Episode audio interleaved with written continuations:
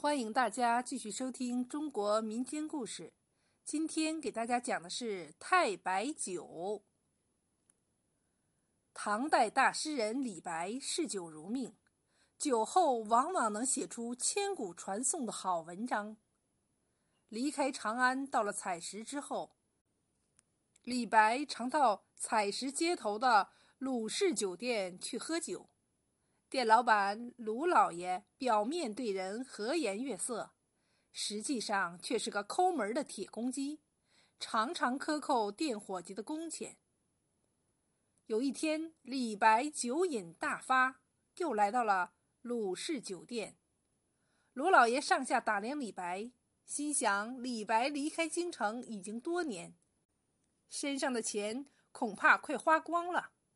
他暗使眼色。让酒保别理李白，可酒保就像没看见一样，依然热情地为李白斟酒。临走的时候，还给李白灌了一大壶上等的美酒。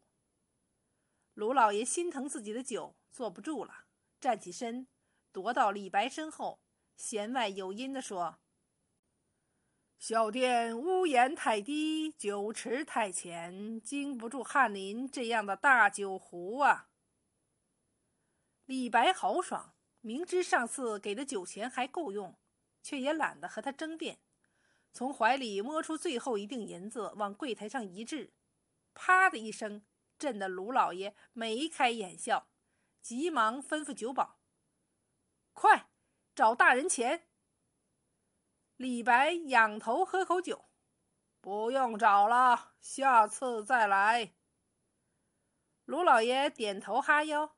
是是。李白又连着来了好几天，卢老爷算算李白丢下的银子，再有几天也该花完了，就偷偷的给李白的酒里兑水。李白尝到酒味不对，也没说什么。以后李白再来，鲁老板都亲自迎接，但是酒中兑的水越来越多，有一天干脆就给李白装了一壶水。李白拎着酒壶回到船上，眼见江边景色美不胜收，酒兴上来，提壶就喝。哪知是一壶江水，害得李白吐了半天。当天晚上，李白辗转反侧，无心睡眠。李白斗酒诗百篇，李白没有酒就写不出好诗。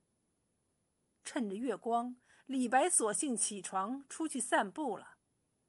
路过一间茅屋时，见一位两鬓全白的老人家朝他点头微笑，热情的请他屋里坐。李白一进门，老人那头便拜说：“感谢救命大恩人。”李白没明白是怎么回事，细问之下才知道，原来当年李白路过幽州。曾射杀两只老虎，救了戴姓老人和他儿子的性命。老人眼泪汪汪地说：“这么多年，我和孩子跟着你从金陵到泸州，从宣城到采石，我们一直在你身边，砍柴、酿酒、打鱼。”为的就是有机会报答你的大恩大德呀！李白十分感动，一把拉住老人的手，摇晃着问：“怎么不见孩子？”在鲁老板的酒店里帮工。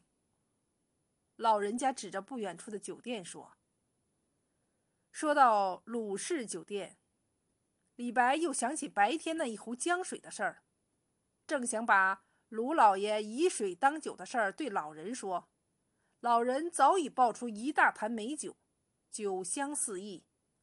来，尝尝咱自家酿的酒。老人拍拍胸，往后你喝的酒全由我老头子包了。李白高兴坏了，倒满一杯，一饮而尽，只觉酒味醇香。赞叹道：“好酒！”老人很高兴，又给李白斟满了美酒。李白也不客气，一杯又一杯，喝得痛快淋漓，没一会儿就酩酊大醉。他眯着醉眼，诗兴大发，叫人执笔伺候。老人急忙送上纸笔，李白不假思索，一挥而就：“天门中断楚江开，碧水东流至此回。两岸青山相对出，孤帆一片日边来。”老人激动地捧着墨迹未干的草书。第二天就找人精心装裱，恭恭敬敬地贴在自家茅屋的墙上。一传十，十传百，大家都知道老人家里有李白的真迹，也都听说李白是喝了老人的美酒才写出如此好诗。从此以后，江边路边南来北往的人都会来到戴老汉的茅屋，坐下喝两盅。细品美酒，想象李白当初挥毫泼墨，该是多么潇洒。日子久了，老汉开起了酒店，除了为李白酿酒之外，也给南来北往的路人们提供了一个歇脚的地方。从此，太白酒家就出名了，客人络绎不绝，生意十分兴隆。没过多久。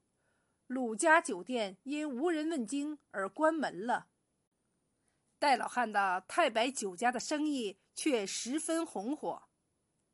就这样过了一年，戴老汉不幸病故。李白听到消息后悲痛欲绝，来到江畔，洒酒祭奠戴老汉，并写下一首悼念老汉的诗：“戴老黄泉下。”还应酿大春，夜台无李白，孤酒与何人？从此以后，长江沿岸的大小酒店总以“太白酒家”“太白遗风”作为店号，这也就是太白酒的来历。